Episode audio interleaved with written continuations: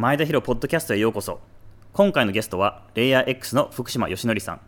タイミングの見極め方について競合優位性の作り方についてハック型とマーケット型の経営についてそしてブロックチェーンについてなどとにかくテーマ盛りだくさんのエピソードになりました。僕にとってもすごく楽しく学びの多いディスカッションでした。ぜひ聞いてみてください。福島さんがなんで起業家になろうと思ったかから。もともとは大学でいわゆるそのソフトウェアの研究とか機械学習とかそういうことをやっていたんですけどそもそも僕の思想として、ま、ソフトウェアってすごい少人数で多くのお客さんとか企業を相手にできるっていうなんかそういうところに惹かれて、うん、ソフトウェアって面白いなでその、まあ、ソフトウェアの世界を知っていく中でなんか普通にユーザーとして Google とか使ってたんですよ、うんうん、でもなんかボランティアでやってんのかなみたいな。なんかお金取られないし。そうそうただで使えるし どういう仕組みなんだろうみたいな感じで、そういうのを調べていくと、どうも Google っていう会社はすごいらしいと。それこそ大学の研究者というか、まあ、その大学院生2人が立ち上げて、本当に10年とか、そこらでも一気に急成長して、世界ナンバーワンの企業になってるみたいな。なんかそういうダイナミズムを知った時に単純に起業というよりそのベンチャーっていうものが面白いなみたいな、面白そうだなって思ったのがまあきっかけですかね。なるほどですねいろんな多分、まあ、インターネットというかソフトウェアに惚れて、面白さを感じていろんな関わり方があったと思うんですけど、はい、なんでまたその経営者とか会社を作るっていう形で関わろうと思ったんですか？もともとやっぱそう,、まあ、そういう世界を知ったらいつかはやりたいなって思ってたんですけど、うん、そういうのに大学生の時の受託の会社でバイトしたりとか、個人で受託開発受けたりとかあとサービスで作るのとかすごい好きだったんですよね、っていうのをやっていく延長の中で2011年かな、うん、ニグノシリっていうサービスを作って、うん、それが今思うと大した規模じゃないですけど、うん、当時の自分からするとこんな使われるのかみたいなぐらい跳ねたんですよ、ってなった時にその時に起業しようみたいな感じでやるというよりは、もうそのサービスが成長しすぎちゃって、維持したりとか改善したりとかするのにこれもう本業にしないとダメだなぐらいに伸びちゃったっていうのが経営者になった理由というかいつかはやろうと思ってたんで、そんな早く来るんだみたいな。なるほどね。じゃあもう結構その需要にこう引っ張られた感じがあったって感じですね,、ね。なんかすごい狙い撃ちしたわけではないですか？そのメディアとかそういうなんかこういう分野でやろうみたいな、ね、全く。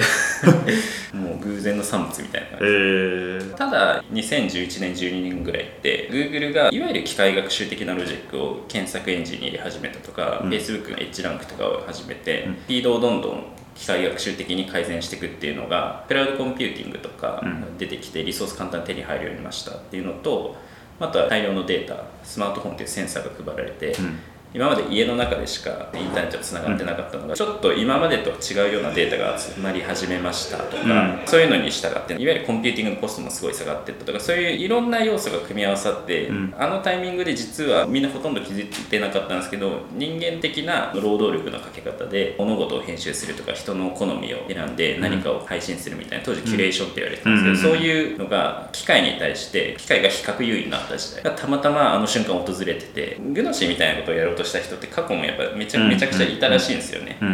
ニュースの推薦とか、誰でも思いつくじゃないですか、確かに確かに。個々人のデータ集まって、パーソナリズされた方がいいじゃんっていうのは多分本当90年代からずっといろんな人が研究してたりとかサービスも出したりして、たまたまなんでそこでマッチしたかっていうと、まあ、それはそういう偶然。そういうサービスの方向性自体そんな外れたものではなかったと思うんですけど、狙って出したって感じじゃなかったです、ね、なるほどですね。だからまあいろんなパラダイムとか、まあ、テクノロジーがあそこまで発展したからグノシーみたいなコンセプトがやっと、ね、目つぶって素振りしてたらなんか時代が勝手にあったみたいな。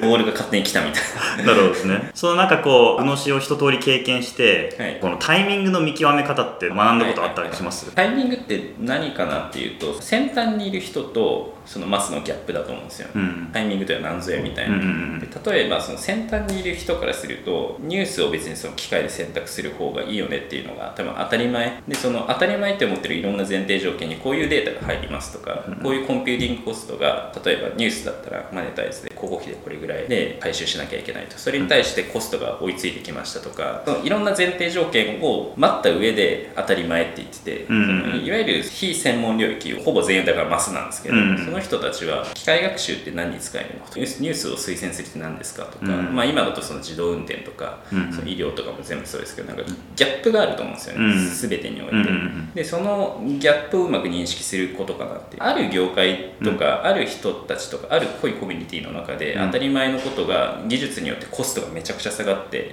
普及する瞬間ってあると思っていて、それが結局起こることなんじゃないか。なるほどね。例えばウーバーイーツとかって、ある意味みんな当たり前に思うことじゃないですか、お金持ちがどういう生活をしてるのかみたいなのってなんか結構考えるといいなと思っていて、例えば移動のコストが無限に安くなって飛行機、あのプライベートジェットに乗れたら嬉しいじゃないですか、でもテクノロジーとかいろんなコストの制約上で多分そうなってないんですよ、でもなんかウーバーとかの出現ってなんかそれに近い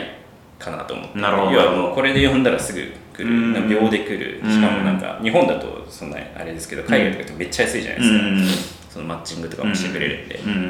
みたいな感じでハイヤーって高いよねみたいな概念だったのがテクノロジーでハイヤーという概念がめちゃくちゃ安くなったみたいな。そうするとみんなそのハイヤーみたいなサービスを使うっていう人たちが体験してる特権的なサービスっていうのはテクノロジーでめっちゃ安くなりますみたいな。なるほど。瞬間がギャップそので昔だったら例えば社長とか金のある、まあ、その人を雇える余力のある人が個人向けになんか秘書とかそうです、ね、定期企画とかに情報集めといてって言って、朝読むとか普通にやってるわけじゃないですか、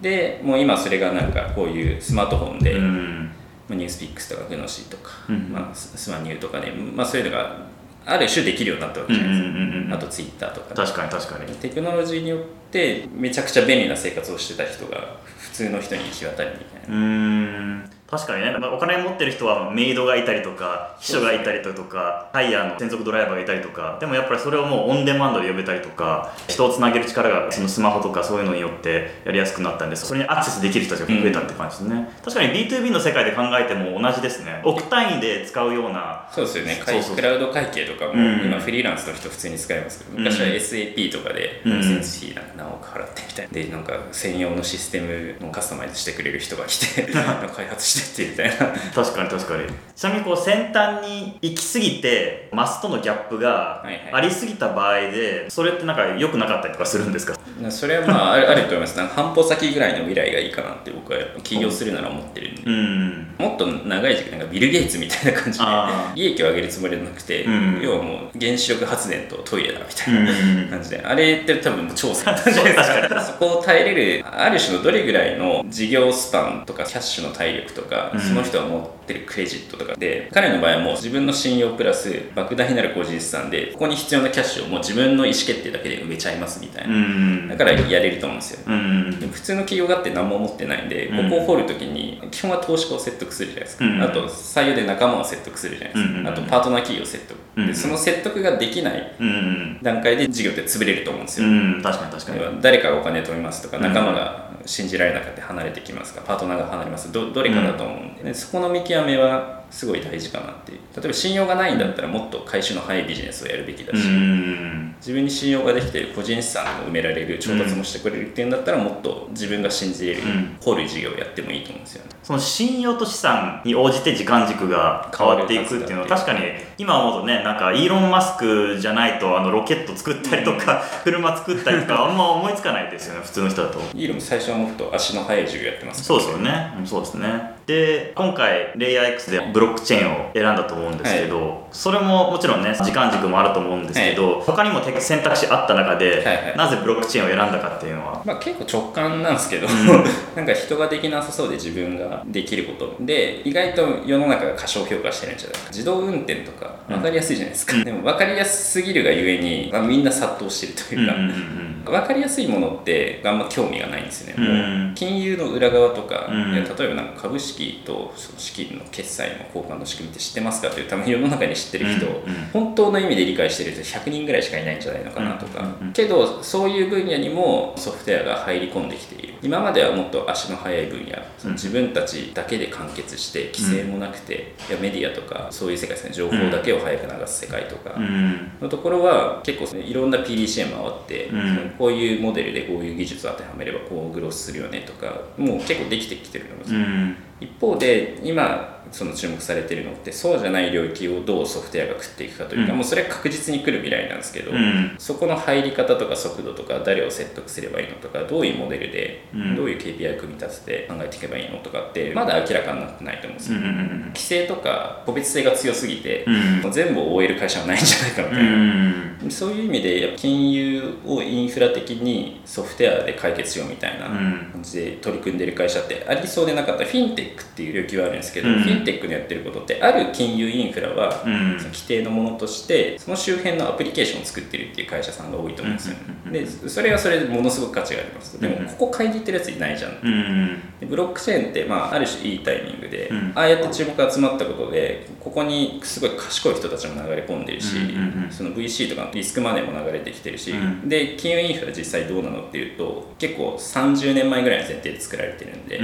別に動いてはいるんですけど完璧ではないよねっていう状態でだと思うんですよ、うん、でそこの不満に対して各金融機関っていうのがリーマンショック以降でコンプラ厳しくなってます。手数料どんどん下がっていく中で、うん、全員がやっぱりその利益が落ち始めてるんですよね、うん、ピークの半分ぐらいになってきて。る、っていうのでやっぱりなんかインフラを変えなきゃコストを変えなきゃ自分たちの体質を変えなきゃっていうのが10年前と今だと多分感覚が全然違うっていうか、そういうのはいろいろハマった上でブロックチェーンっていうのが出てきてるんで、なんかそういうのを感じ取ったっていうか。なるほどですね必然的にこれってなんかもうそのリスクマネーもそれを求めてるし、うん、そこに優秀なエンジニアとか研究者が集まって、課題が日進月歩で解かれてるんですよ、うん、でその課題も適当な課題じゃなくて、金融機関のコスト削減っていう,、もう明確な必然性、必要性に求められてガーッと進んでってるんで、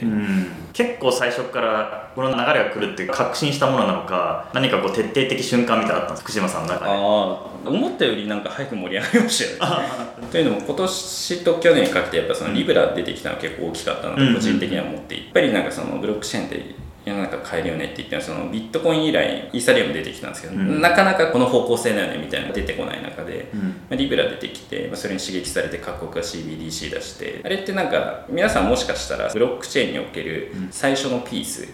が中央銀行マネーって思ってるかもしれないですけど、僕にから見ると最後のピースなんですよ、ね、ほうほうほう。あれが揃ったことによって中央銀行マネーをみんな待ってた連中が、うん、特に中国のアントとか、うん、テンセントとかフィンアンとかをもう待ってて、うん、そのまずデータだけのレイヤーを作ってたんですよ、うん。でそこでもファクタリングが効率化できてますとかサプライチェーンファイナンスが効率的にできますとか、証券化が効率的にできます、ただ不真に効率的になるにはそこのチェーンに決済が載ってないと。要はここではその株式はそのブロックチェーン上で正しく移転されていても、お金は銀行 API いただきますってなんかわけわかんないし、まあ、アトミック性がないし、それって今のシステムと何も本質的には変わってない。ん。で、最後のピースを待ってたって感じなんですよ。なのでこの数年で加速度的に本当にえ今まで何だったのみたいな感じの変化が水面下で起こると思います、なるほどですね。だから本当に最大限こうブロックチェーンを活用するためにはもう本当に根本な部分から作り変えないといけないって感じですね。本当に今までやってきたものを全部なくしていかないといけないっていう、まあ、とはいえ、うん、じゃあ今全銀みたいな全銀システムとか SWIFT みたいなのがさすがにゼロから置き換えられるかというと大変なんで、うん、新しく生まれていく需要をやっぱ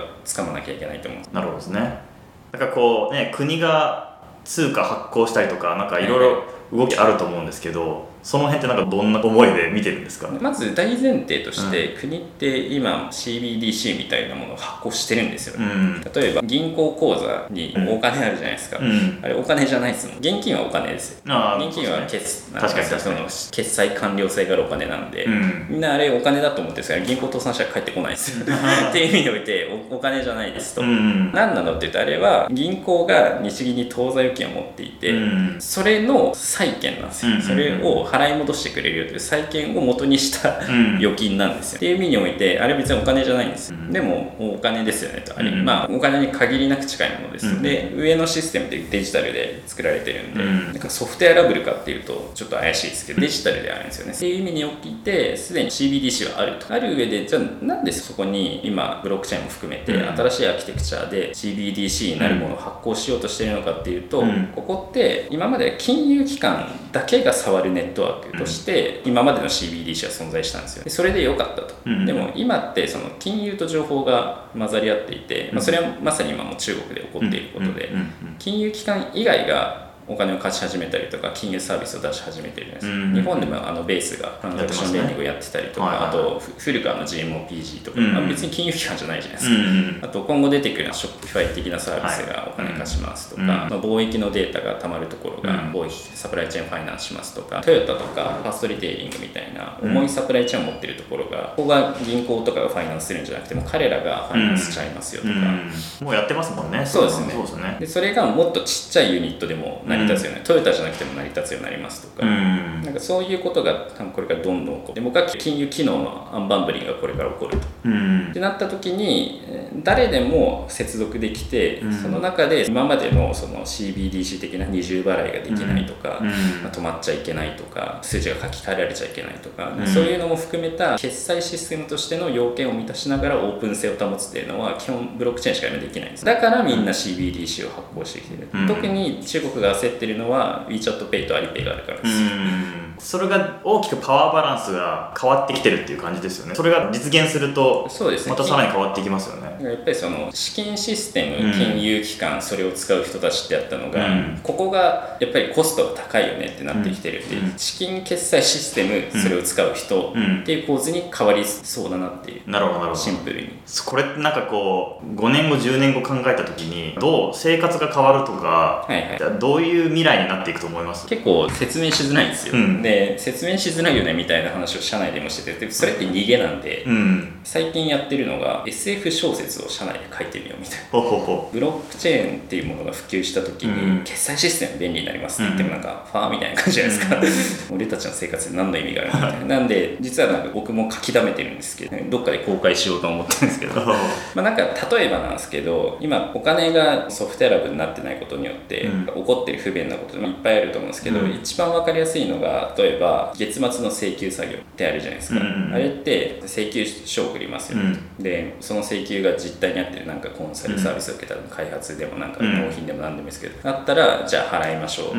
で月末に払うんででも大体みんな忘れるんで、振り込んでくださいね。とか、で忘れなくても経理担当がいて、何々会社の、じゃあ何々銀行の口座があるからこの番号は間違ってなくてこの金額でとかやって、うん。20で支払ってないよね。とかいろいろあるわけじゃないですか、うん、でもなんかこれってブロックチェーンとか普及していくとどう変わるかっていうと、うん、例えば契約の段階でお互いデジタル証明しますと、うん、でな何でもいいですけどこの納品を受けたらこのお金を支払いますみたいな、でその納品しましたみたいな何でもいいですけど通知してトリガーで確認しましたみたいなボタンを押したらもう支払われますと、必ずこの日にこの期間が絶対に支払いますなったら経理の仕事なくなるじゃないですか、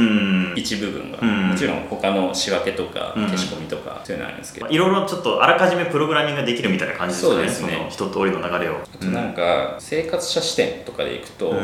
何が起こるかなってやった時に資産性のあるものの担保とかってめっちゃしやすくなるんじゃないのかなとか、今ってお金借りる時に不動産担保とか株担保とかよくやるじゃないですか、普通の人はとはいえその何々の資産をデューデリーしてこうお金を引き出して、でそれが実際に他に担保権がついてないかとかいろいろチェックして出るから、結構でかい資産しか担保ってなりえないじゃないですか、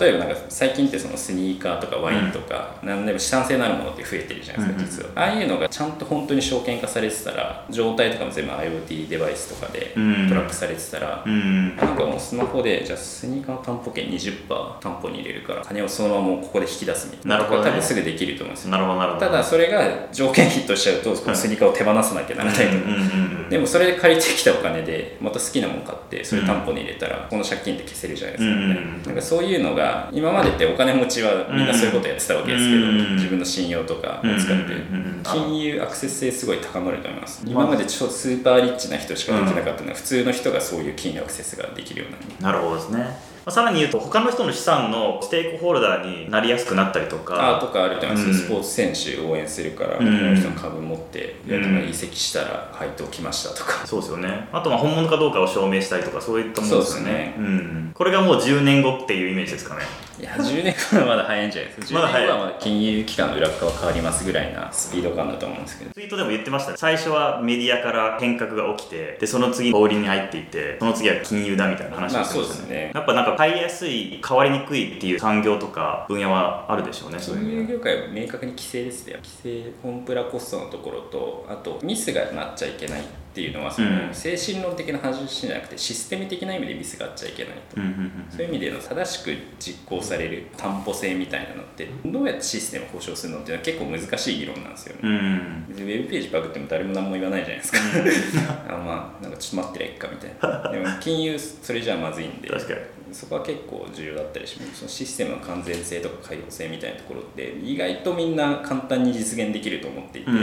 ん、めちゃくちゃ実はハードルが高いところ、うんうん、なんかその福島さんのビジョンっていうのは世界はこうであるべきだっていう感じで進めてるのかいや世界は必然的にこうなるから僕はその第一人者になるみたいななんかこう。まあ後者に近いですね、うん、やっぱその自分で世界を変えられる人って本当に100年生きてて1人いるかいないかだと思うんですよね、うん、この時代で変えれた人はまあそれこそスティーブ・ジョブズとかイーロン・マスクとか、まあ、彼らですらもしかしたら代替する人はいたかもしれないですね、うんうんうん究極的には別に現れなかったらそこを競争して埋めようとするのが人間なんで、うん、何かしら違う形でブランドかけスマートフォンみたいな、うん、アップル的なものは生まれなかったかもしれないですけど、うん、このスマートデバイスが行き渡るっていう未来は変わらなかったでしょうねと。その実現の仕方としてアップルっぽいクールで、ああいうやり方はジョブズしかできなかったと思います、テスラみたいなやり方はイーロンしかできないかもしれないですけど。マイクロソフトっぽい感じになってたかもしれない。Windows になってたかもしれないでも便利みたいな確かに確かに。なんかそのご自身のポジショニングって意識されてます？僕から見るとすごいいい場所にいるなと思っていて、はいはい、ブロックチェーンかける金融なのかなんかレガシー産業っていうポジショニングって福島さん以外思いつかないっていうようなそれって結構意識されたんですか？結構意識はしてますね、うん、むしろそれを考えるのが自分の仕事ぐらいに思ってます、それはやっぱなんかポジショニングが大事っていうのは人の top of mind というか認知を取るためにあと信頼を取るために結構重要っていう認識ですか、ね、だと思いますね、やっぱり結局人間って社会性のある生き物じゃないですか、うん、社会性のある生き物って必ずネットワーク効果が働くんですよ、うん、ブロックチェーンって言えばまる、まさんに聞いとこうかなっていう状態ってネットワーク性があるじゃないですか、うん、でそれが溜まっていけば溜まっていくほどさらに彼にしか聞けないみたいな状況になるんで、まあ、まず彼に聞いてみようとかあの会社に聞いてみようってなるっていうのは、まあ、やっぱすごい重要かなと。グノシーの時もやっぱすごい思いましたね。なんかニュースアプリっていうのも基本グノシーがスマニューなんででやっぱりその会社って単によくメディアであるのはそのユーザー獲得において認知度ナンバーを取るみたいな話はあって、まあそれはメディアってある種なんですよ。ユーザーを早く取ることが一番の価値なんで、なんかあまりにもその経営手法がこの10 20年間僕はインターネットトラフィック産業がずっと成長産業だったと思うんで、そのやり方がベストすぎて、みんな結構プロダクトの KPI しか見てないケースが最近の起業家さんでも多いかなと思っていて、でもなんか普通の会社ってプロダクトいい KPI いいだから成功しますっていう感じじゃないじゃないですか、うん、そうですね。他にも要素がたくさんお金も集めないといけない、いわゆるその 2B のビジネスだったらそのパートナー企業の認知とか、いわゆる PR 的な勝負だったりとか、特に今だとエンジニアをどう集めるか。ソフトウェア産業というのはもうエンジニアを集めたとかそうじゃないとか負けるという割とシンプルな業態だと思うんで、エンジニアの採用力ってプロダクトの KPI と同じぐらい実は企業にとって本当は注視しなきゃいけない経営課題だと思うんですけど、みんなプロダクトの KPI のばっか話してるんですけど確かに。そこってある種今コモディティになってきてるようなみたいな、その到達可能な KPI ってマーケットの選び方でほとんど一つに修練していくんで、そこで出せるアルファって競合より10%ぐらいいいですみたいな。話なんですけどもっと競合の10倍資金集めます、それを早く打ち込めるんですとか、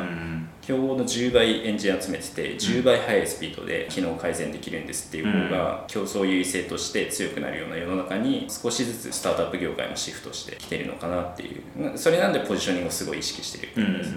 本当にだから今までそのテクノロジーで差別化みたいなプロダクトで差別化みたいなのは10年前とか15年前は結構あったかなと思うんですけど、うん、最近組織力だったりとか、うん、巻き込み力改めてみたいな。そうそうそうそう。振り子みたいになんか昔はそうだったのみたいな感じでまた特にソフトウェアがねコモディティ化されている中で他の要素がもっと重要度上がってきてるって感じね、うん、特にやっぱクラウドコンピューティングの普及はやっぱ大きいと思っていて、うん、あれをみんな今今までスクラッチで作ってたわけじゃないですか、うん、それは技術力いりますよねっていう。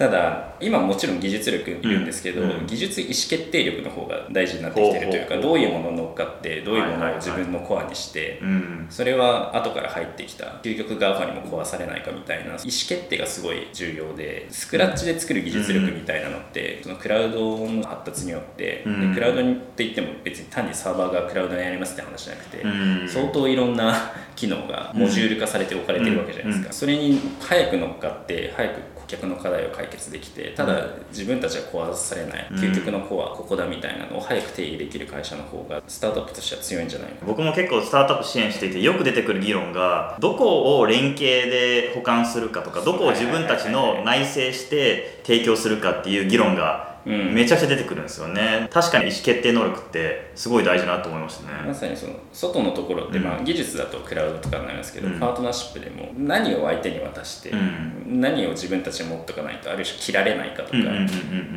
そうですよね。そういう意味ではすごく複雑になってきましたね。プレイヤーも多くなってきたし。今の福島さんの経営者としての価値観だったりとか大事にしてる部分ってどういった要素があったりとか。昔というか今も重要視してるやっぱその物事をしっかり定量的に捉えて、うん、早く PDCA を回していこうと、うん、自分の仮説はこうで結果こうだったっていうサイクルを短ければ短くできるほど、うん、その最終的なアウトプットって高くできるっていうのはずっと考えてることなんで、そこの前提の上で昔はプロダクトの KPI を早く回すっていうことをすごい重視してたんですよ。ね、で今ももちろんめちゃくちゃ重視してるんですけど、それだけだと限界があるなっていう広い意味においてどうやったら長く成長する組織になるんだろうみたいな、っていうのをすごい研究してます。企業ってなんか大きく分けて成長企業って2つのタイプがあって、うん、1つはペネトレーション型って僕は呼んでるんですけど、うん、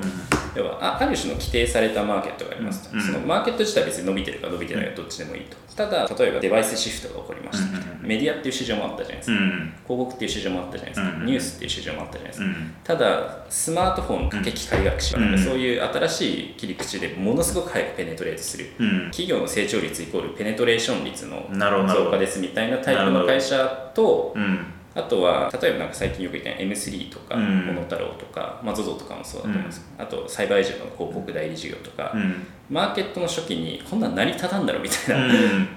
ネットで物売るの？とか、ネットで医者集めるんですか？とか、ネ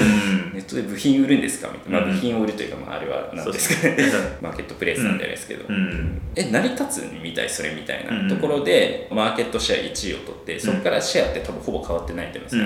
ただマーケットがずっと成長して。なるほどなるほど。で自分のやってるビジネスはどっちだっていうのをまず意識した上で、うん、両方バランスよく持てる会社って強いな。サイバーエージェントとかってそういう持ち方をしてると思うんですよね。うん、事業ポートフォリオをどう組むかっていう、うん、ペネトレーション率を速くするビジネスと、ゲームとかってまさにそうじゃないですか。と、広告代理業みたいに絶対崩れないビジネス。面白いですね。それって経営戦略変わったりするんですか？ペネトレーション型だととか。ペネトレーション型だと、とにかく早くお金集めて早くぶっ込んだものが勝ちますよね。ルールが決まってるんで。ただ、そのある種気づいてない軸がって要はユーザー獲得の軸だと思うんですよね、うん、スマホの方が空いてて早くユーザーされます、インスタのコマインスタで物を売ると、うん、実はなんかみんなインスタで広告ばっかやってるけど物売った方が効率いいんだよとか、うん、そのその軸が気づかれた瞬間に血みどろの競争になるんでだからもうそこまでに圧倒的なシェアを確立するみたいな、うんうんうん、もうじゃあもう本当に先行優位性をもう最大限レバレッジしまくらないといけないそうですね。ただやっぱそのゼロからのし上がるみたいな視点でいくとこのハック型の視点ってない会社ってやっぱさすがにきついなって思いますねそのハック型とマーケットシェア型で、もちろんそのマーケットシェア型でもハックしないといけないし、ペネトレーション型でもやっぱマーケットが成長しないと さすがにもうそうそう限界がも流行ってくるんで、まあ、ただ自分がそのどういう勝負をしているのかとマーケットシェア型は逆にさっきのポジショニングの勝負になります、うんうん、どういうポジションにいるか、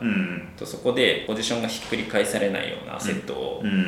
ちゃんと自分たちの中で内製化して持ってるかそこにネットワーク外部性が効いてるかそのデータのエフェクトは効いてるかとか、データがデータをさらに呼ぶような構造になっているかとか、うんうんうん、やっぱこうじゃあモードが結構時期とかそういうので結構スイッチングがするみたいな感じですかね、会社として、僕の今のリスクの取り方とやっぱそのマーケットシェア型でやりたいなって思ってるんですよ、うん、それってもうそのブロックチェーン業界でいうともう今しかできないんで。ただそれが本当に大きく成長するかって別に分かんない。誰も分かんない、うん、誰も分かんないからみんな今参入しないわけじゃないですか、うんうんうん、分かってたらもうみんなやってるよっていう話なんで、うんうんうん、なんでそこの不確実性はあるんでその硬いビジネスみたいな感じで発見型のビジネスはどっちにも行けるようなオプションを賢く取り続けるというか皆さんって基本二律背反で考えると思うんですけど、うん、僕一番賢いリスクの取り方ってあるオプションを取った時に、うん、さっきのマーケットシェア型もハック型もどっちでもいけますみたいな、うん、でそれは状況によって比率を変えたりとか、ハック型で売り上げをガッと作る時もあるしシェア型で長く10年成長させるなるほど、ね、このオプションがずれすぎてるとリソースが分散しちゃうんできついんですけども、同じ方向にどっちも有利に取れますみたいなオプションがあるとそういう会社って壊れにくいなと思います。他にもなんかその自分の経営スタイルとか今の経営スタイルってどういう要素があります？僕の場合はやっぱとはいえめっちゃ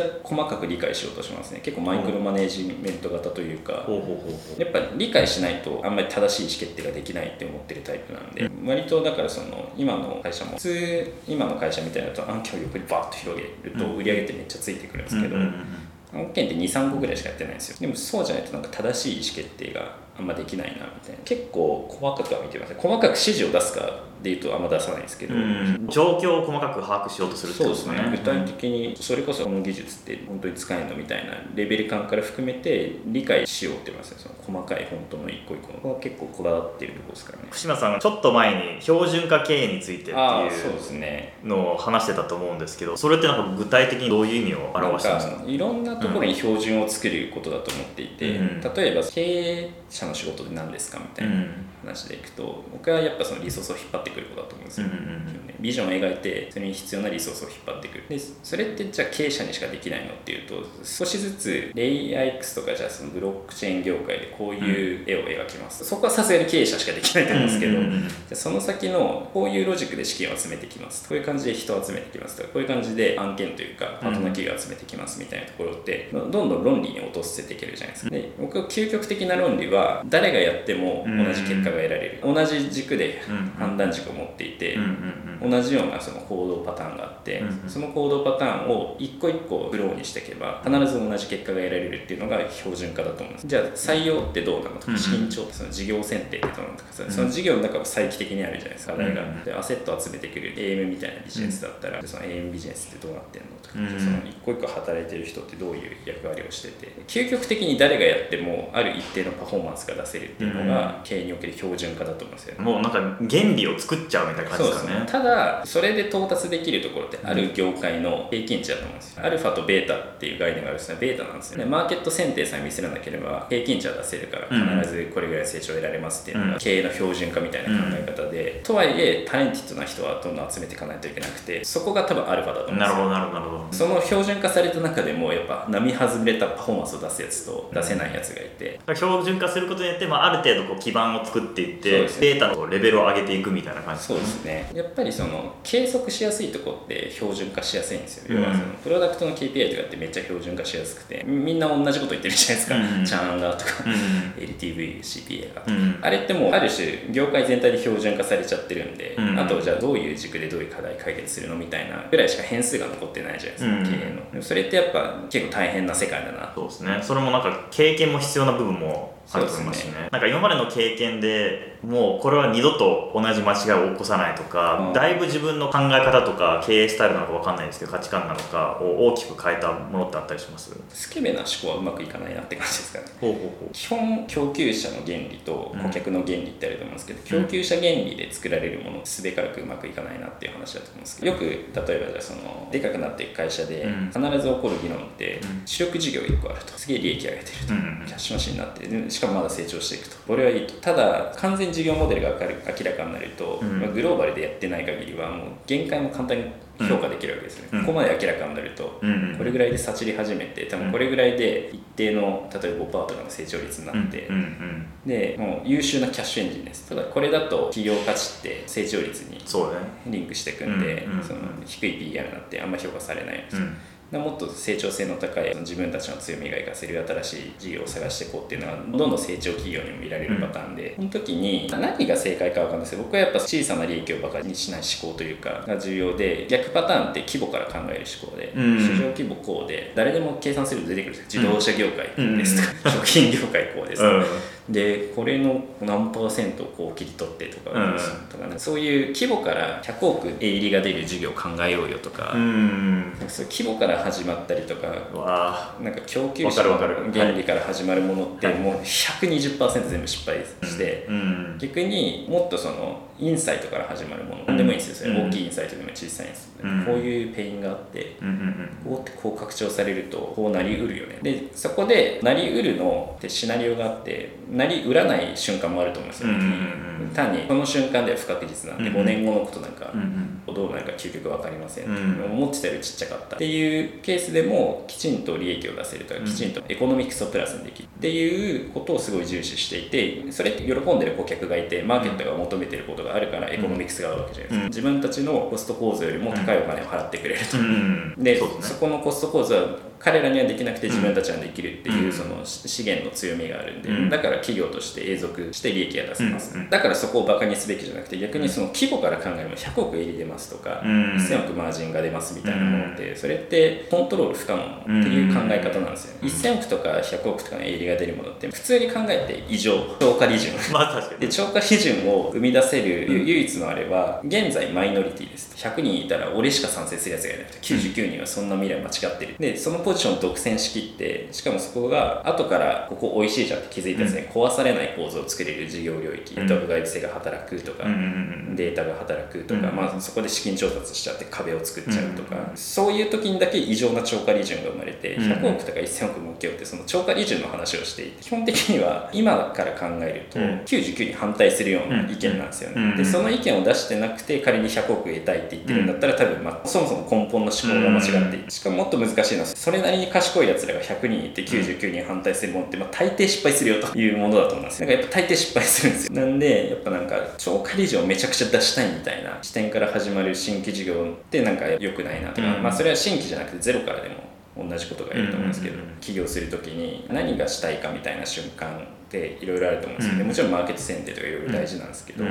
究極的には本当に顧客のためになるものとか、クライアントのためになるものを作っている、相手が困っていることを自分たちが優位性を持っていることで、より低コストで提供できるから、きちんと利益が出ます。っていうところしかやっぱビジネスって成り立たなくて100億稼ぎたいとかユニコーンにしたいですみたいなものは極めて危険な思想だなというか。確かにね。確かにね。それは二度としないというかやらないようにしてる。でもし経営してる時でも僕もそういうのにハマっちゃったことが何回もあって、うん、そういうの全部失敗したんですよ、そういう新規事業系は。目標時価総額から逆算するとか、うん、目標利益から逆算して考えたこともちろんあって、うん、やっぱなんか歪んだ考えというかになっちゃってたなっていうのが。確かにな。よくわかります本当に。本当になんか。多分みんなハマってる罠だとみんなハマってますよね。一回はハマる。そうそうこれ一回ハマっても二度とやらないと思ってもなんか一回ちょっとまたうまくいって気が大きくなるとまたやっちゃうみたいな。類のミスで本当に普遍的にある思考パターンな気がして。よくありますよね。だから1個目の事業が成功して2個目考えた時に1個目と全く違う思考でアイデアを探しに行くんで。そうなんですよね。そうですよね。大体やっぱうまくいかないです。得意なことにやっぱ集中して、得意なことがもう時代に合ってなかったらそれはもうしょうがねえやぐらいの割り切りが起業家には必要だな。なるほど福島さん自身って今31歳？31歳31歳ですよね。まだまだ全然これからいけると思うんですけど自分の働き方で変わったことってあります？20代の時最初の起業の時の働き方とこの2回目の起業の自分の働き方とか時間の使い方みたいな。かなり語弊がある言い方をすると誰でもできることはやらないようにな昔はもうちょっと例えば誰よりも長く働いて普通にサーバーとか障害起こりましたって言ったら、自分が一番最初に直しに行くみたいな、でも直しといてよみたいな。で数字誰よりも見れば今もやってるんですけど、誰よりも見てて、細かくすごい指示を出して、ユーザーインタビューとかも人に任せるじゃなくて自分が聞きに行くとか、カスタマーサポートも自分で返しますみたいなのが、ちょっと美徳と考えていた節もあってやっぱ必要は必要なんですよ、うん、でもある程度一周回ってみたものでやると、うん、大前提経営者のリソースってすごく希少で、うんうんうん、ベンチャー全体のリソースが希少なんで、うん、本当にそれ今やるべきみたいな視点で全て考えるようになったって感じです、だからできる限り自分の時間と自分をレバレッジできることにフォーカスしていってるっていう。もしかしたら僕カスタマーサポートしてめっちゃ優秀かもしれないですけど、うん、その出せるアルファって多分いわゆる一般のカスタマーサポートよりも10%ぐらい生産性が高いですとか、うん、せいぜいそれぐらいだと思うんですよ。もしかしたら23倍ぐらい出せるかもしれないですけど。そうだねでも100倍1000倍の絶対パフォーマンスは出せなくて、例えば資金調達に時間を使いますとか、絶対もうその会社に必要で、その人がいることによって企業価値が何十倍にも膨れ上がりますみたいな人を採用してくるとか、そういうパートナー企業を落としてくるとか、で同じ時間の使い方としてもめちゃくちゃレバーが効くじゃないですか、っていうところはすごい意識するようにしてなんで変な美意識で細かい作業をすることはやめようと、ただ絶対そのベンチャーって常にリソース足らなくてそういうのをやらなきゃいけない瞬間もあるんで、そこはは意識してやるってどうしてもその細かい会社の状態把握とか事業の本当に技術一個一個精査していくってやっぱ時間かけないと。いろいろリサーチを異常しようとしてもやっぱ自分の頭で理解してないと正しい意思決定できない。ので、まあ、そういうとこはもうやらざるを得ないですけど。外から見て結構採用がうまくいってる印象があるんですけど、はいはいはい、なんでうまくいってると思います？今はある種のベンチャー創業騎馬風みたいな、うんうん、創業してから1年ぐらい異常な熱が出て、うん、人も巻き込みやすくて、うん、なんか未来がすごく有望に見えるみたいな。23年経ってくると実績が出てくるじゃないですか、うんうん、っていうだけだとは思ってるんですけど。ただ会社のミッションも明確だし、うん、あとやっぱ採用の時間使ってますよね、うん、経営メンバーでコミットして。そうですよね。結構レベルの高い人たち結構巻き込んでますよね。まあと僕らは思ってますけど。客観的な評価難しいんで。でもやっぱそこは本当に大事だという認識で、ね、結構そこに時間と自分の思考を結構投入してると、ね。まあ、特にやっぱその会社として何の課題を解いているのかとかこれからこういう形がスタンダードになるよと、うん、業界全体のスタンダードを今作ってるんだっていう意識で働いてるんで、うん、やっぱその人をどうやれば優秀な人が面白いと思えるようなめちゃくちゃ優秀な人になると正直選ぶ立場なんで、うん、課題が面白い、意義がある。当然そこにリンクして、その経済的なリターンもあるみたいなのが全部揃ってないと来ないんですよ、そこはめちゃくちゃやれることは考えて全部設計してるって感じです、まあ、自信を持った上でただまあ今じゃ その創業1年間の最初熱が出てるっていう、うん、そのチート状態でやってるっていう、まあ、自覚があります。自分でそんな客観的に言えるのはすごいです。逆に言うと今優秀な人取らないとまた新しく熱のある会社もボンボン出てくると思うんで、うんうん、いい人が本当に取れるタイミングっていうのも逃しちゃダメだなっていう、特に前職でもやっぱすごい最初にすごい優秀な人がガッと入ってきてっていうのもあったんでやっぱそこは改めて強く意識してやってる、うん、そうですね。僕も本当になんかどの会社にもモテ期はあるのかなってすごいありますよね。重要っすよね。モテ期にちゃんとモテきることというか多分人生生3度なんであれば会社も3度ぐらいしかないんじゃないかみたいな、ね、でも創業期上場前。ね大型調達直後みたいな。だからそれぐらいですよそうですよね。だから本当にビビっちゃいけないと思うんですよ、うん、いつでもこんな人たち取れるわって思い出すともうダメというか取れませんからみたいな。あなたの会社客観的にそんな魅力的じゃないからみたいな、うん、けどなぜかモテちゃうみたいな瞬間ってやる、うん、本当に出会ったらもう貯金ができないですから出会いは。すぐにも行かせないといけないって感じですよねまあ、あとは最近思うのは、これもなんか語弊があるんですけど、うん、まあ、僕のやってる 業界があれなんですけどインターネット業界の人で結構 SIR の人バカにしてるじゃないですか。けど SIR すごいなってすごいその全てを肯定するわけじゃないですか、うんうん、もちろんその彼らのやり方は彼らのやり方で構造的欠陥があるんでうん、で本当にそれによっていいアウトプットが出てるかっていうのはまたその別の人が評価すべきで、それはいいプロダクトもあれば悪いのもあるし、そのプロセス自体になんか微妙なところもあるよねっていうのは大前提の上でとはいえこれからスタートアップが学ばなきゃいけないことっていうか、やっぱその disrupt よりも協調みたいなので多分その US でも言われてるし、うん、まあ、中国でもテンセントとかアリババが明確に disruptive な自分たちの会社じゃなくて、うん、エンパワーメントする会社なんだって言い出してるようになんかエンパワーメントできるような会社に変わっていかないと、スタートアップって本当の意味でのまさにその最近 TM とかいろいろ流行ってますけど、うん、その本当に大きなマーケットにアクセスするには、自社だけじゃ足りないみたいなのを、このスタートアップの歴史の2 3 0年でもう一周回って、でピュアインターネットの産業がある程度成熟期に入ってみんなそういう自覚し始めてそういうメッセージを出していく中で、うん、SIR の強調力って異常に高いなって。それはもう純粋に見習うべき、うん、純粋にもう全然レベル違いますよと、うん、全然違う真剣度と強度の高さでやってるんで、なんか学べるとこは全部学ばないとなというか、僕もなんかちょっと若干こういう業界入るまで SIR とかいけてないっしょとかなんか生地思っちゃうんですけど、うん、全てなんかバランスシートじゃないですけど、負債の裏には資産ありみたいな感じで。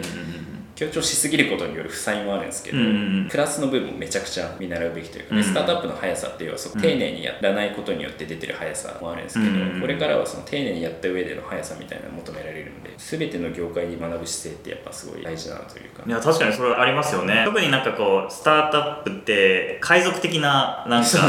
印象が強くて、ね、とにかくなんかディスラプトして置き換えて邪魔を排除するみたいな感じではメンタリティはよくあるんですけどでも本当に確かになんか最近特にアメリカもテックがもうあのセクターじゃなくてそうですね。あのレイヤーになってますもんね。そうそう全てになってるんでもう全てに触れるようになると排除するっていう考え方よりもこう強調するとかエンパワーするっていう考え方がどんどんどんどん強まってきますよね、うん、だから例えば Facebook とかね Google とか見てても歌い出してるメッセージがもう明確に変わりましたよ、そうそう明確に変わりました、ね、いち早くうまくやったのはマイクロソフト。ですよねどっかのタイミングで本当にマイクロソフトは裏方だと。俺たちは皆さんをエンパワーメントする会社です。で、うん、もうその揃えてるラインナップも全部そうなってきてるじゃないですか、うんうんうん、縦縦で揃えるというよりはそうですよね。の SARS みたいな領域とか、なんかビジネスパートナーですみたいな感じの。ビジネスに必要なパーツを全部揃えてるからクラウドもあるマイクロソフトオフィスもある、うん、ミンクトに買収 GitHub 買収。そうですよね。だからマイクロソフトすごい僕最近の動きすごくいいなと思いますね。なんかめちゃくちゃいい会社です最近のなんか注目する大型案件もなんかマイクロソフトが AWS に勝つとかそういう話を結構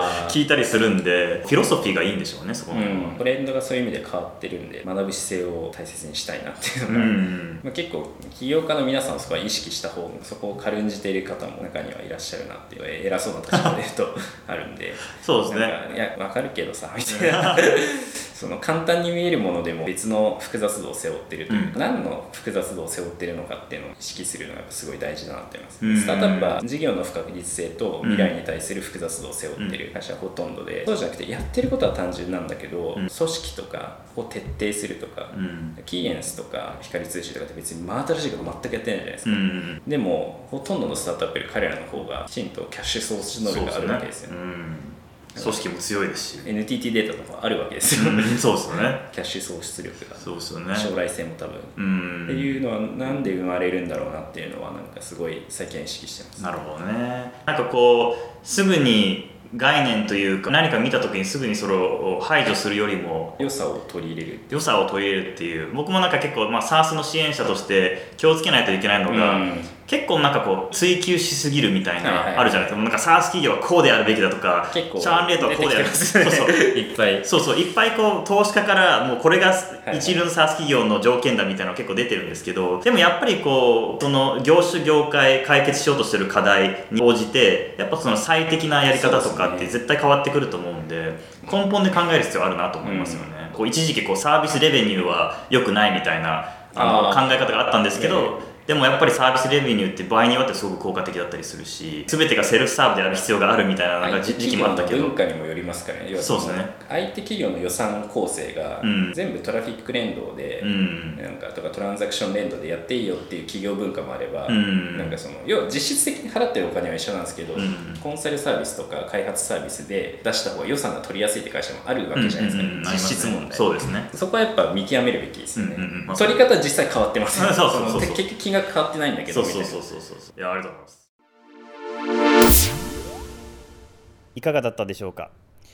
いろいろ考えさせられるエピソードだったかと思います。また次のエピソードも豪華なゲストなのでお楽しみに。僕は Twitter でほぼ毎日つぶやいているので DJ 東京のフォローをお願いします。ではまた次のエピソードでお会いしましょう